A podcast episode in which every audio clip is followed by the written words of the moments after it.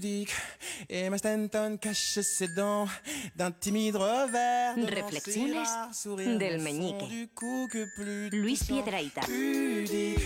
Et ma détourne le regard. Les yeux en disent bien trop plus qu'il n'en faut. Et puis les siens seraient un roman pudique. Passate pour autant.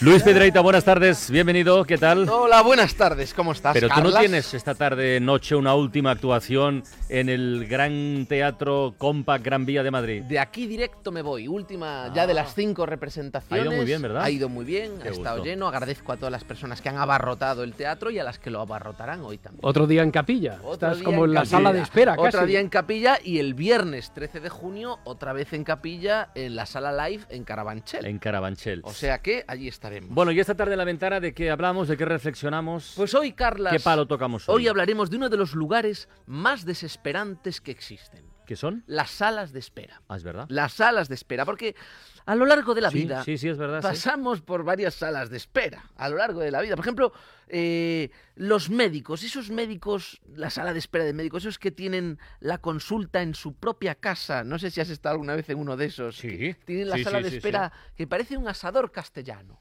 Tienen esos sillones de Había cuero. un fisioterapeuta en, en Barcelona, que ya está muerto, por cierto, ya murió. Cunill se llamaba, Sí. que tenía un, un piso de esos antiguos, muy cerquita del hospital de San Pau, eh, dividido en habitaciones pequeñitas. Entonces, ese señor, ese señor daba mucha caña, era muy bueno. Ajá. Iban deportistas cuando un esguince y tenías que jugar al domingo siguiente. Sí. Y tú oías perfectamente. ¡Ah! ¡Ah! Lo, oías perfectamente y te tocaba entrar a ti después y los tenías repartidos. Entonces ibas saliendo de una habitación. Tenía un punto, era, era entrañable, pero era un punto sádico. Era un, sí, ¿eh? además sí. ese Era una ese- sala de espera y de tortura de, casi. ¿eh? de- muro fino, esas salas de espera Sí, de sí, muro sí, sí. fino que oías- escuchas. No cridis, no cridis. Me, Ay, con- me creía que ibas a decir, eh, había diferentes compartimentos, entonces te iba pasando de la 4 a la 3, de la 3 a la 2, de la 2 a la 1. Y mientras ibas escuchando el quejido lastimero Sí, sí. de todos Sí, los sí. que estaban. Además, lo fantástico es que esos médicos de antaño tuneaban, personalizaban las salas de espera a su gusto. Entonces tenían, pues eso, sus sillones de cuero, sus ceniceros de bronce. Todos, yo, yo he visto mucho un cuadro de unos ciervos con perros mordiendo el cuello. Sí, escenas de caza. sí. Escenas de caza muy sí. típico, claro. Pero siempre es eh, eh, eh, ciervos y perros mordiendo el cuello que dices, ¿quién habrá pintado todos esos cuadros de perros mordiendo cuellos de ciervos? Se pirateó mucho ese Fue cuadro. principio, fue el principio de la piratería. Claro, yo tengo la teoría de que el médico pone ese cuadro ahí para que tú lo veas y digas, bueno, yo no estoy tan mal. Como el Ves ciervo. ese ciervo sufriendo y dices, yo no estoy tan mal, la verdad. Y entras allí, es curioso, al entrar en la sala de espera, está todo el mundo en silencio. Todo el mundo hay una especie de silencio ahí. Se oyen a lo mejor los gritos de alguien que están amasando en la sala de al lado. Tú entras allí y dices, eh, buenas tardes, ¿no? Como una cortesía. Sí. Y se oye como un rumor que te responde toda la sala de espera a la vez. Buenas tardes, buenas buenas tardes, tardes. buenas tardes. Ajá. En algunos está en la megafonía, ¿eh? te responde la También es megafonía. cierto. No, entonces tú entras y la primera decisión que hay que tomar es ¿dónde me siento? Y ves ahí varias sillas pegadas a la pared y dices, ¿dónde me siento? Vale, la norma es, no, eh, hay que sentarse lo más lejos posible de las personas. Hay que huir el contacto humano. ¿Por qué? Porque si algo sabes de esa gente es que está enferma. Es lo único que sabes de, de- de ellos es que algo tienen. No sabes lo que tienen, pero algo, algo ¿Y tienen. si te lo contagian? Claro, Ah, amigo. un señor ahí con ojos de huevo, dices, no me siento, no va a ser que me contagie los ojos de huevo. ¿no? Estás ahí como con miedo.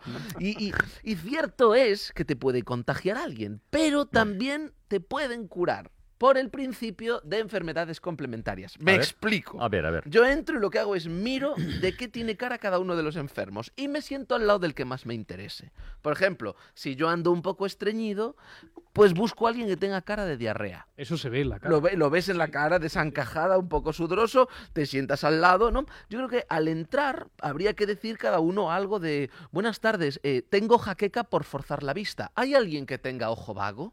Entonces tú te sientas al lado de él y por eh, contrarrestación os contagiáis un poquito el uno al otro y os vais curando, os vais curando. Y si nadie quiere hablar, porque yo entiendo que es un tema íntimo, con un cartel. Tú te pones un cartel y el, y el caballero que tiene eh, incontinencia, pues va y se sienta al lado de la señora que dice retengo líquidos. Y ya por osmosis. Osmosis, por claro, ese es el proceso. Qué equilibra. negocio vender camisetas con el Con yo la- tengo sí, en la puerta Tengo de... un chancro pustuloso en la ingle. Cada uno ya va- se va sentando donde quiere. Entonces, ese sería un gran negocio. Y así, ¿no? La mayoría de los casos se solucionarían en la sala de espera. Pero es curioso, allí nadie habla. Pero tampoco hay silencio. No. No, de vez en cuando suena algún suspiro de señora mayor como así. Que parece que la pobre se está deshinchando. Además, las, pasa una cosa, es que las señoras mayores nunca están solas en una sala de espera. Suelen ir o con una amiga de su edad o con una hija y es muy difícil saber cuál es la que está enferma y cuál es la que está sana, porque las dos tienen carita de pena. Las dos están como muy tristes, incluso es muy difícil saber cuál es la hija y cuál es la madre, pero están como mimetizadas. Es, es una hija de su edad también. Es una hija de su edad. Y, y- y además hay gente que tiene cara de llevar allí desde antes de que estuviera la sala de espera. ¿eh? Oiga, pero hombre de Dios, ¿cuánto tiempo lleva usted esperando? Alguien que lo veas a jadete. ¿Cuánto tiempo lleva usted aquí esperando? Dice, no lo sé. Yo estaba sentado en una silla en la calle, vinieron unos obreros y construyeron esta salita alrededor. Para mí mejor que si llueve no me mojo. Eso es verdad. Siempre, siempre, a mí esto me encanta, siempre hay un momento en el que la señora mayor intenta hablar con su compañera, su hija o su amiga, eh, pero bajito y todo el mundo la escucha. Esto sucede siempre. En Es incómodo porque a veces son temas íntimos, ¿no? Y escuchas a la señora que dice, pues este médico fue el que me miró a mí lo del quiste en la axila. Y ya todo el mundo mirando, y dice, ¿y qué tal? Le pregunta la sola, ¿y qué tal? Pues muy bien, me lo pintó de blanco y negro y parecía que llevaba un balón de fútbol debajo del brazo. Mm. ¿Así? ¿No te lo quitó? No, no, no, no, me lo quitaron unos niños en el parque para jugar a la pelota, pero esta señora... Y ya se van callando poquito para que tú no escuches su conversación. Es que vive situaciones embarazosas con personas a las que no vas a volver a ver nunca. Que eso es, es muy curioso.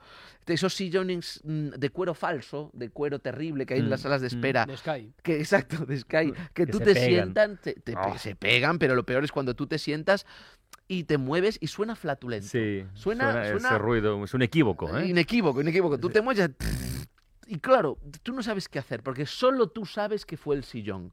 Y todos te miran como diciendo, "Mm, preferíamos los suspiros de la señora, amigo. Entonces, claro, te mueves más, te mueves más como para dejar claro que fue el sillón, pero por alguna misteriosa razón, el sillón no vuelve a sonar a, a flatulento, ¿no? El Dicen, sillón dice, no, no, ahora no Ninguno como el primero. Claro, igual, tú estás allí moviéndote. Ay, ay, ay, ay, ay, ay. Y en ese, lo, lo curioso ¿eh? y lo paradójico es que para salvarte, lo único que puedes hacer es un pedo de verdad. Hombre, Si tú te mueves y echas un pedo de verdad, la gente dirá, ah, era el sillón. Pero si no, en su mente navega la idea de que lo primero fue. ¿Entiendes? Tú tienes que falsear, tienes que mentir para que crean que dices la verdad, como tantas veces en la vida. Total, que toda sala de espera que se precie, y esto sucede, ha de tener una mesita con revistas. Yo creo antiguas. que es, sí, es Siempre, casi el signo inequívoco siempre, de antiguas, la sala de espera es mesita con revistas en el centro, cada uno puede optar a la que quiere. Hay algunas salas de espera que yo no sé a qué esperan para cambiar esas revistas.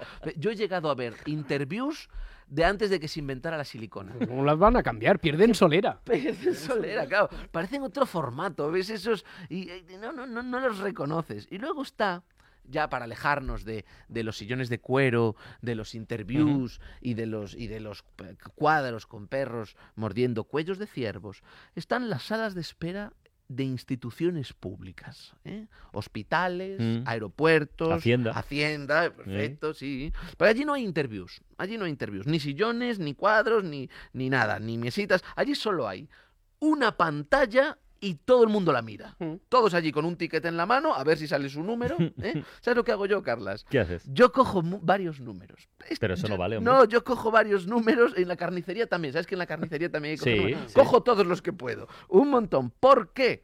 Porque de esa manera cojo 30 o 40. De esa manera regalo a la gente que está esperando esa discreta sensación de alivio, ¿no? Porque algunos están esperando con el número de 12.000, ven que en la pantalla van por el 70, 70, 71 y de repente empiezan 11.998, 11.999, 12.000, ya les toca y les da como un alivio de que vayan todos más rápido y yo lo hago porque eh, soy muy buena persona, por eso cojo todos esos números. Esas salas de espera de lo público que no tienen sillones de, de, de, Ujú. de cueripiel, el sistema que tienen para sentarse son sillas unidas con una barra de hierro, ¿no? Tú- como una brocheta de sillas. No te las puedes llevar. No te las puedes llevar, no dejan. ¿Has intentado llevarte alguna? alguna? Hombre, claro. ¿Quién no ha intentado? Pero tú lo ves esa brocheta de sillas y tú eso le pones unos mangos a los lados y es como un futbolín de gente De gente, sentada. es verdad. Son como un, jubo- un futbolín para jubilados. Sería fantástico. El día que inventen el, jube- el, el jubolín, le podrían llamar. El, el futbolín de jubilados sería un montón de gente. Luego están sentada. las músicas de las salas de espera. Ah, Luego están la- maravillosas. hay músicas que son músicas de salas de espera. Sí. Este, por ejemplo. Es- sí, sí, sí. ¿eh? Eso es... Este, buenas tardes. Yo creo que son para que tú desees la muerte. Mm, Sí, Estés- estés esto, ahí. Esto es número uno en mi dentista. Pues es para que uno desee la muerte mientras espera y que si luego hay complicaciones, pues realmente pues no te, no te decepcione, lo estabas esperando de alguna manera. Qué espantosas son esas músicas, siempre habrá alguien que las habrá compuesto con todo, con todo el cariño. Pero bueno, ¿sabes lo que sucede también?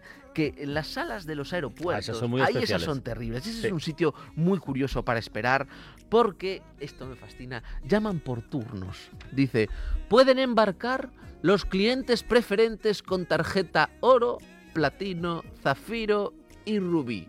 O sea, van a ir todos en el mismo avión y comer en el mismo plato de plástico. Hay demasiadas castas, ¿no? La la casta, la casta, Pero dichosa, para, ser, sí. para ir todos en el mismo avión y comer del mismo plato de plástico, esto de, de- de- ¿Qué diferencia de trato cabe entre oro, platino, zafiro y rubí? O sea, va- van delante y llegan unas milésimas de segundo antes que el resto, pero no, me, no parece que valga la pena. Yo creo que si quieren tener un detalle y, para, y que alguien se sienta un poquito superior, deberían sacar la tarjeta plutonio. ¿No la tienes tú? La tarjeta plutonio, sí.